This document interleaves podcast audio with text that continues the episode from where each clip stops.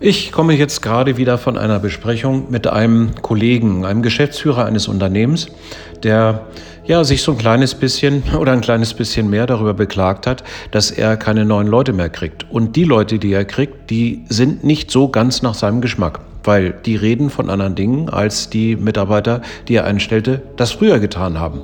Also insofern hat er aufgrund seiner Erfahrung im Moment ja kein leichtes Spiel. Manchmal hindert uns unsere Erfahrung, unsere Art, unsere Art zu führen an den Dingen, die notwendig sind, um in Zukunft auch weiter erfolgreich zu sein.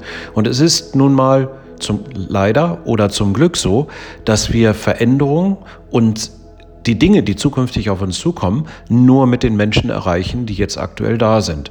Und mal abgesehen davon, dass wir zumindest im deutschsprachigen Raum ein tatsächliches Fachkräftemangelproblem haben, ergeben sich die Fachkräfte, die wir jetzt bekommen, auch noch mit ihren eigenen Ansprüchen.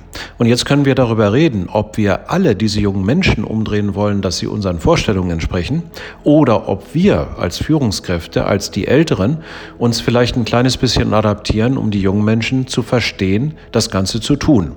Das Ganze ist heute zusammengefasst unter dem Begriff New Leadership.